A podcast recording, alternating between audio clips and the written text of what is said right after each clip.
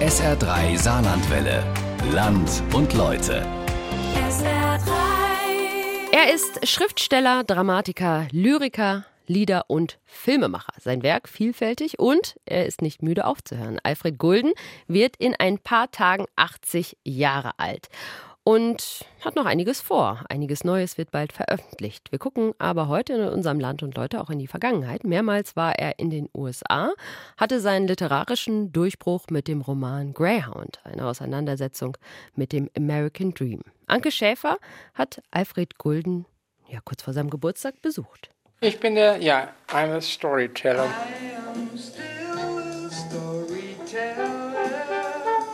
Der Storyteller ist der, der die Tradition weiterführt, die mündliche Tradition weiterführt. Der heißt im Französischen in Afrika Griot. Das sind die Leute, die die Geschichten erzählen, die im Prinzip Identität stiften. Der Geschichtenerzähler und Performer Alfred Gulden sitzt im Esszimmer seiner Wohnung im Seimshaus. Er erzählt seine Geschichten in Prosa, Lyrik, in Theaterstücken, Hörspielen, in Liedern, in Filmen. Bekannt ist er für seine Mundarttexte. Sein Werk ist ungeheuer vielschichtig. Sein Leben lebt er zwischen Saarlouis bzw. Wallerfangen und München, aber auch zwischen dem Saarland und Lothringen und oft hat er die USA bereist. Er könnte nicht so umtriebig leben ohne seine Frau Karin. Sie fährt. Sie hat den Führerschein, er hat keinen. Sie hat auch alle Kämpfe mitgemacht, die ich dann mit äh, Büchern oder Filmen, ich habe ja auch 30 Jahre Film gemacht, Dokumentarfilme. Da kam sie, wenn sie bei den Recherchen ist, sie immer mitgefahren oder sie kam dann zum Dreh oder so, aber auch das hat sie miterlebt. Alfred Gulden sagt von sich selbst, er lebe ein dialogisches Leben. Erste und wichtigste Dialogpartnerin ist Karin. Es gibt ja oft die Ölbergabende oder Nächte, wo man sagt, man kommt nicht mehr weiter oder man ist fix und fertig oder man hat sich verausgabt oder man hat sich zu viel vorgenommen und so. Und dann ist so ein Ruhepol, das ist schon sehr wichtig und dieses nennen wir ruhig mal dialogische Leben, das haben wir eigentlich jetzt ja doch seit August 1970 geführt und das hoffe ich geht noch lang weiter. Karin hört ihrem Mann zu und nickt. Also es ist seine Welt, das muss ich immer sagen. Er hat eine eigene Welt, da gehöre ich auch dazu. Und es war immer spannend, es wurde nie langweilig. Das denkmalgeschützte Salmshaus, in dem die beiden wohnen, heißt nach der Familie Salm, die das Haus bewirtschaftete, als dort die Treidler, also die Fuhrleute, noch die Pferde wechselten, um die Penischen, also die Flachschiffe, flussaufwärts zu ziehen. Es steht in Saarlouis an einem Altarm der Saar auf dem Gelände der französischen Adelsfamilie Villeroy. Deren Schloss steht in unmittelbarer Nähe, jedoch versteckt. Man sieht es nicht vor lauter Bäumen. Die Villeroys geben dem Geschichtenerzähler Gulden kostenlos Obdach. Heute ist das Haus vollgestopft mit Büchern. Es ist sozusagen Guldens Basis für sein dialogisches Leben. Die eingangs gehörten Silver Tower Songs entstanden in Zusammenarbeit mit der Musikgruppe mit Namen Phase 4, zu der auch der Komponist und Posaunist Christoph Teves gehört. Auch mit ihm führt Gulden seit Jahrzehnten einen Dialog. Er und Teves sind seit langem befreundet. Manchmal treten sie auch nur zu zweit auf. Teves und ich. nur Stimme und zwei, wenn man so will, Atemgeräte, nämlich die Stimme, die menschliche, c'est moi, das bin ich dann, und die Posaune, die ja auch von der Luft lebt. Ne? Wir beide sind Menschen, die sich dann künstlerisch auch per Luft ausdrücken. Ne?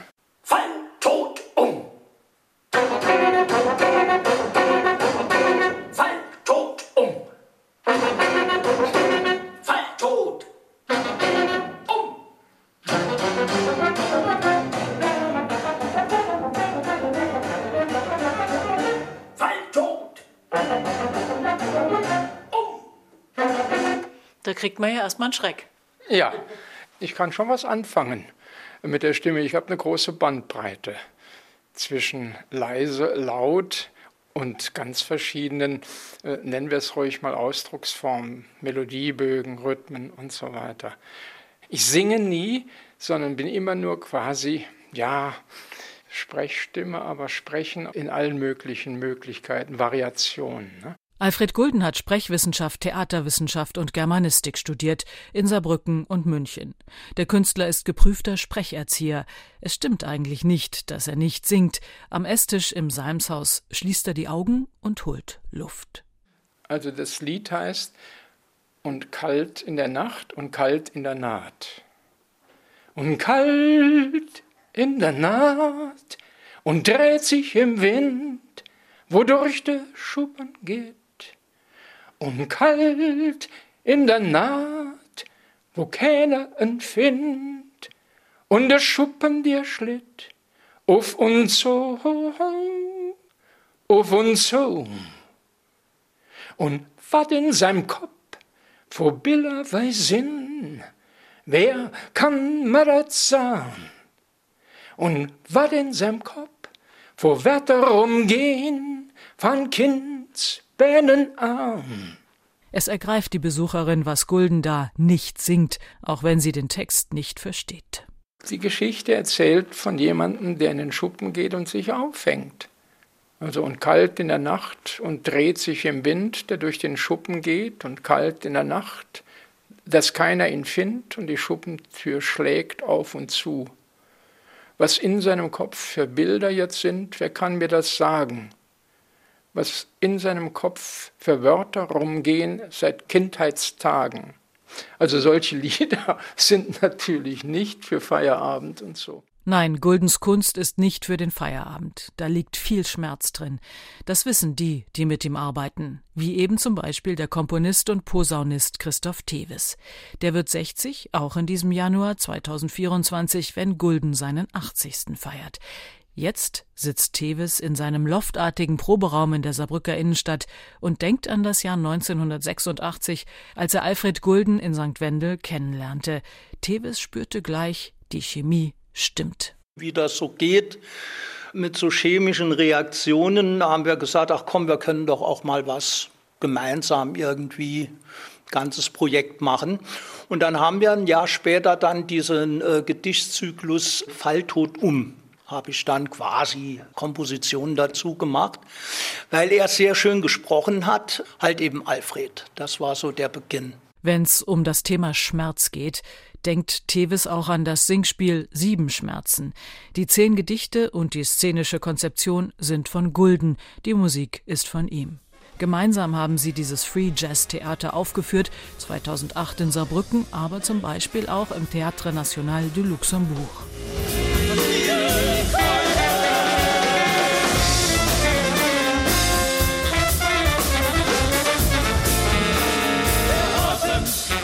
Also ich finde, ja. Sie fordern das Publikum ganz schön.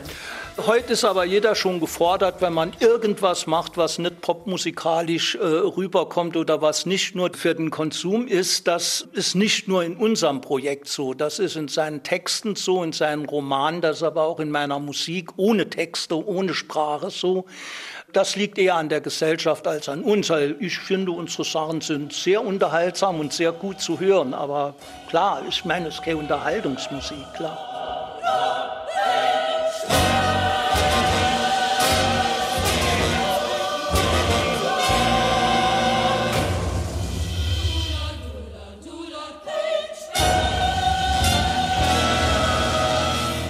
Zu den Gedichten aus Sieben Schmerzen hat die aus dem Saarland stammende, heute in Witten in Nordrhein-Westfalen lebende Künstlerin Bettina van Haaren Aquarelle gezeichnet.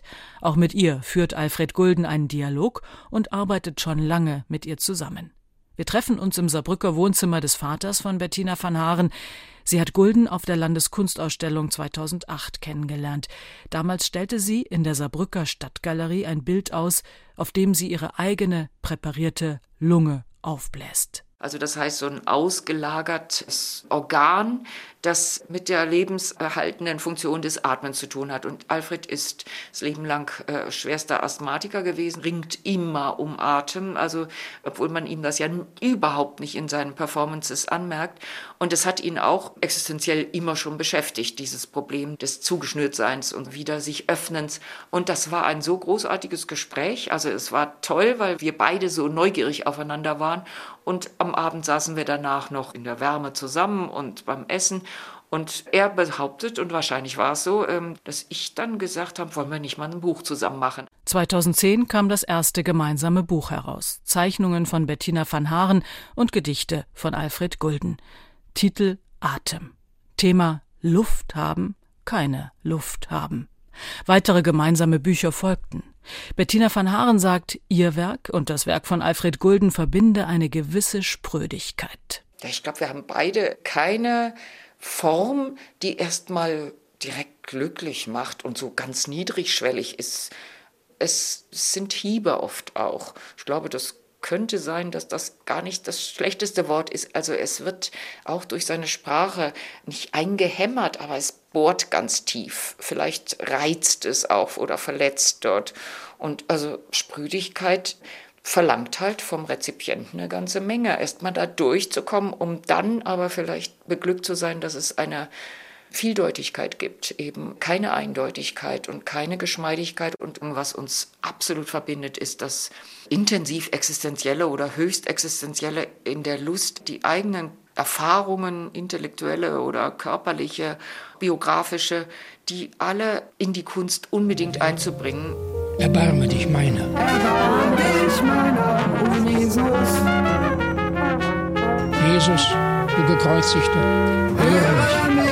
Jesus, du gekreuzigter, höre mich. Jesus, du gekreuzigter, erhöre mich.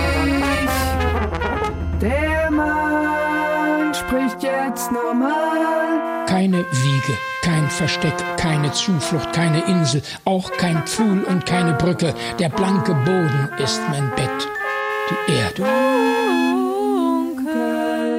Jetzt, um seinen 80. Geburtstag herum, veröffentlicht Alfred Gulden das mit Christoph Teves erarbeitete Sing- und Sprechspiel Schwarzbachbett, eine Kammeroper. Auch hier bringt Gulden schmerzvolle biografische Erfahrungen ein. Stockkatholisch, so sagt er, ist er in Saarlouis aufgewachsen.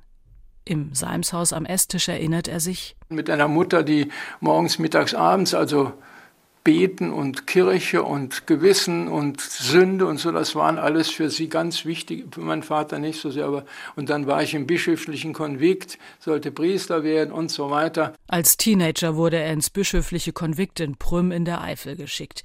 Diese Erfahrungen verarbeitet er nun in Schwarzbach-Bett. Darin lässt er einen Mann mit der internalisierten Mutter, mit den beißenden Schuldgefühlen, mit den Gedankengebäuden der katholischen Kirche und mit der Liturgie kämpfen. Weißt du, Mutter, bei jedem Vater unser habe ich an ihn gedacht, an meinen Vater, deinen Mann, der mich gemacht hat. Vater unser, der du bist im Himmel. Hier, hier unten hätte ich dich gebraucht, hier auf der Erde. Vielleicht wäre ich ein anderer geworden.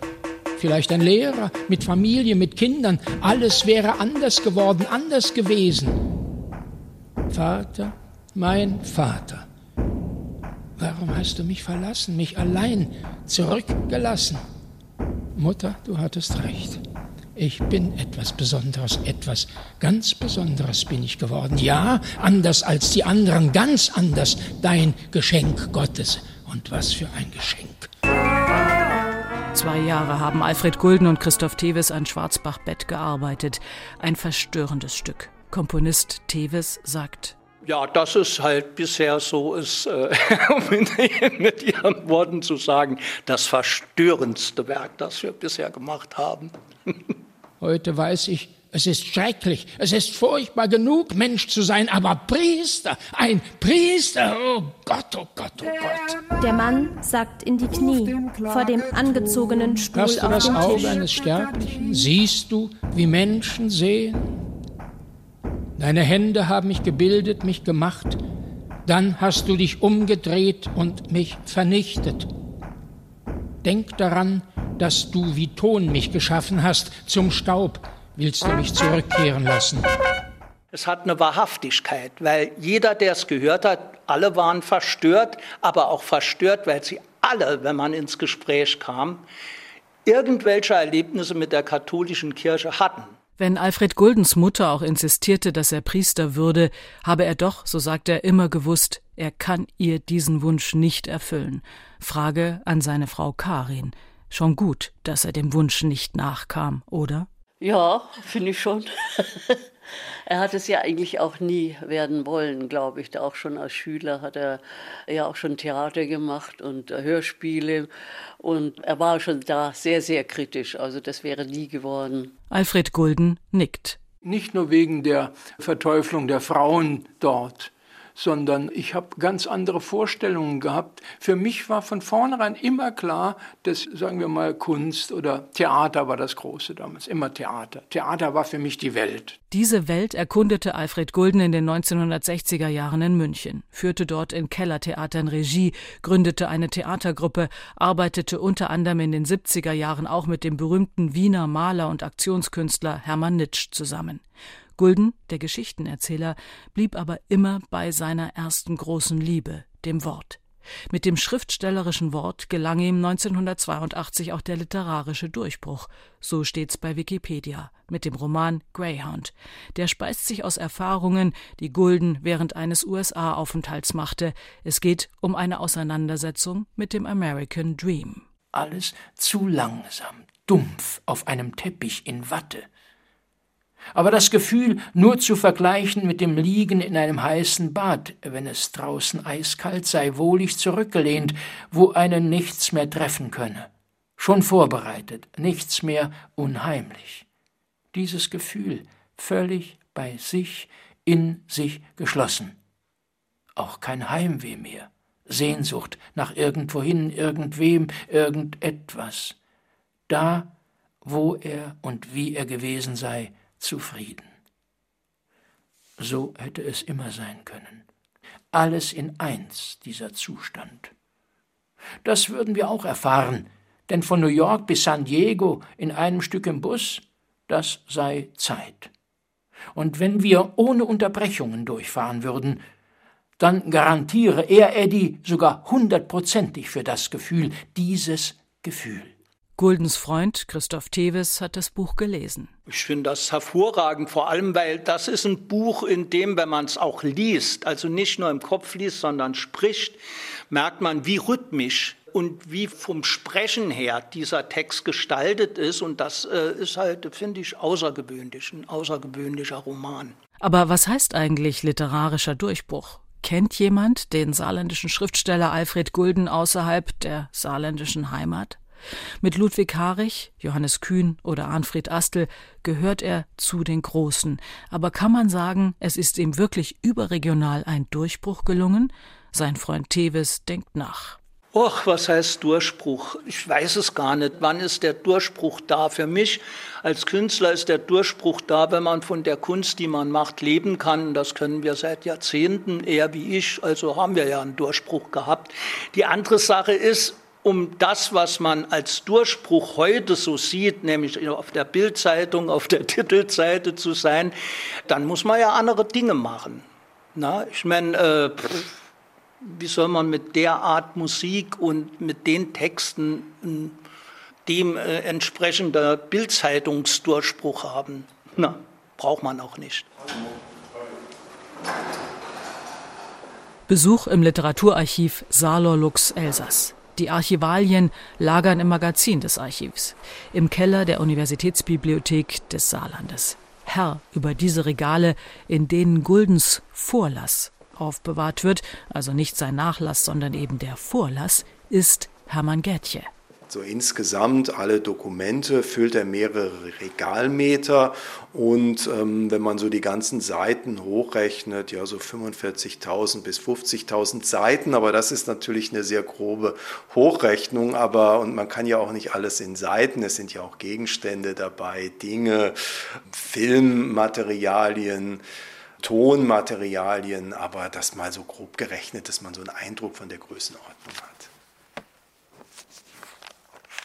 Gätje blättert in einem von Guldens Werkbüchern, in denen er Projekte skizziert und Zeitungsartikel eingeklebt hat. Er sagt, dass Alfred Gulden auch überregional wahrgenommen wird. Er lebt ja abwechselnd in Wallerfangen und München und ist auch in München ja sehr aktiv, zum Beispiel auch in dem Nietzsche-Forum. Der Roman Greyhound stellt sicher einen Wendepunkt oder markanten Punkt in seinem Autorenleben dar. Ähm, es ist sozusagen sein erster großer Roman, der 1982 erschien. Ganz wichtig aber sei, sagt Hermann Gärtje, dass Alfred Gulden in den 1970er Jahren ein Protagonist der kritischen Heimatliteratur gewesen ist. Wenn man jetzt nicht aus der Zeit kommt, ähm, weiß man das vielleicht noch gar nicht so zu schätzen, aber ähm, Heimatliteratur hatte ja immer diesen Ruf, der auch noch aus der NS-Zeit kam und es hatte sich ja dann ja so in den 60ern, 70ern, auch in Folge der 68er ja auch so eine Rückbesinnung entwickelt. Also ich würde das gar nicht, was er macht, jetzt Anti-Heimatliteratur nennen, sondern eine ja eine reflektierte Heimatliteratur, diese Tendenz Welt und Winkel, das ist ja diese Spanne, von der Alfred äh, Guldens ganzes Werk lebt, haben Sie ja auch in dem Greyhound-Roman natürlich dieses Amerika-Bild ist natürlich immer, dass er auch in diese Details von Amerika schaut und dann gewissermaßen eben in diesem Amerika-Entwurf, dieser Amerika-Vorstellung natürlich dann auch so, ich sage jetzt mal dekonstruiert, dass er dort dann auch immer wieder die Winkel, die kleinen Heimaten findet. Wir stehen zwischen den Regalen, atmen die trockene Archivluft und unser Blick fällt auf ein paar Mokassins. Die erscheinen in dem Greyhound. Also er hat auch Dinge von seinen Reisen mitgebracht und das ist in Zusammenhang mit dem Greyhound. Also da haben wir jetzt diese ockerfarbenen Mokassins und ein kleines Säckchen mit, da steht drauf Nuggets. Nuggets. sind da welche drin? Also ich glaube nicht, dass da Nuggets drin sind. Da sind, glaube ich, Steine drin. Goldnuggets sind keine drin. Nein, das sind keine Nuggets, das sind Steine. es könnte uns jetzt nur der Künstler selbst erklären, was es mit diesen Steinen auf sich hat. Tatsächlich trifft man ihn hier manchmal an. Kommt er dann und bringt eine Kiste mit Materialien? Ja, so ein bisschen ist das so. Das ist jetzt in etwa 20 Jahre her, seit der Vorlass bei uns ist. Und er kommt manchmal vorbei und ruft mich an und sagt, ja, ich brauche da nochmal die Materialien. Also er ist sozusagen Bestandsbildner und zugleich Archivnutzer, also eine ungewohnte Doppelrolle. Und Sie lachen und ich auch. Es ist irgendwie nett. Ja, das ist schön und das hat sich natürlich auch über die Jahre auch eine, eine, sehr gute persönliche Zusammenarbeit entwickelt. Es ist so ein lebendiger Organismus und es hat so eine ganz spezielle Dynamik entwickelt. Noch ein wichtiger Dialog in Alfred Guldens Leben. Zurück aus dem Archiv ins Salmshaus nach Wallerfangen. Alfred Gulden hat noch viel vor und er möchte, dass wir ihn bitte richtig verstehen zum Beispiel was das Thema Grenzen betrifft. Ein sehr wichtiges Thema in seinem Werk. Eines seiner Bücher heißt zum Beispiel Nur auf der Grenze bin ich zu Haus, eine Aufsatzsammlung 1982 erschienen. Gulden sagt, er werde wahrgenommen als einer, der die Welt grenzenlos imaginiere, doch das sei so nicht. Wir brauchen Grenzen, aber sinnvolle. Und das geht für mich äh, für vieles, wo man äh, meint, das bezöge sich nur auf äußere Dinge. Auch der Satz, wer in seinem Winkel nichts sieht, sieht in der Welt nichts, ist natürlich nicht, ah, Sie meinen Saarlouis und München oder Sie meinen Deutschland und Amerika oder so. Sag ich, nein, ich meine den Menschen in sich und außerhalb. Die Welt, die er in sich hat, wenn da, da keiner, einer keine Fantasie ist, wenn er da trocken ist und dumm ist und so, da wird auch außerhalb nichts sehen. Hier können wir da lang gehen, ist doch wunderschön. Hier war der alte Hafen. Hier, die Schiffe legten hier an. Die Penichen, diese Flachschiffe. Alfred Gulden kommt immer mehr dazu, im Inneren zu sehen. Das Salmshaus hat im ersten Stock elf Fenster. Das neben seinem Arbeitszimmer gibt den Blick frei auf zwei mächtige Kastanienbäume. Jetzt stehen wir vor dem Haus zwischen diesen Bäumen. Ich meine, jetzt will ich nicht vom Alter sprechen, aber früher war ich ja jemand, der sehr bewegt durch die Welt. Am liebsten hätte er drei Wohnungen gehabt, eine in Paris, eine in New York und eine in München und ach, wo es ging und rumgereist. Je älter ich werde, desto vertikaler lebe ich. Das heißt also, mir reicht es manchmal, wenn ich hier Monate bin und morgens nur im Park rumlaufe oder an der alten Saar, das ist so mein Weg, äh, rumlaufe, das reicht mir völlig. Also früher hätte ich die Natur nie so intensiv wahrgenommen wie jetzt. Der Geschichtenerzähler hat in den 80 Jahren, in denen er die Welt nun durchstreift, Winkel und Welt in sich aufgenommen. Vertikaler Leben, das heißt. Das heißt, ich würde sagen, man hat so viele Geschichten und Geschichte erlebt, dass man, jetzt klingt das deutsche Wort, wie wunderschön in sich gehen. Das heißt nicht nur, dass man hineinhört, hineinsieht, hineinfühlt in sich, sondern geht in sich. Also nicht nur hineingehen, sondern in sich gehen. Das heißt, man hat ungeheuer viele innere Räume, durch die man gehen kann, die in einem Leben, wie wir es, meine Frau und ich hatten oder ich auch hatte, da sind die Räume nicht leer. Und das ist etwas, wo ich denke, dass man diese äußere Bewegung, das äußere Rumlaufen oder das äußere in Bewegung sein gar nicht mehr so sehr braucht. Der saarländische Schriftsteller Alfred Gulden wird in ein paar Tagen 80 Jahre alt. Meine Kollegin Anke Schäfer hat ihn besucht und hat mit ihm zusammen auf sein Leben zurückgeblickt, aber auch noch auf das, was da noch kommen wird. Denn Alfred Gulden ist nicht müde, bald neue Werke zu veröffentlichen.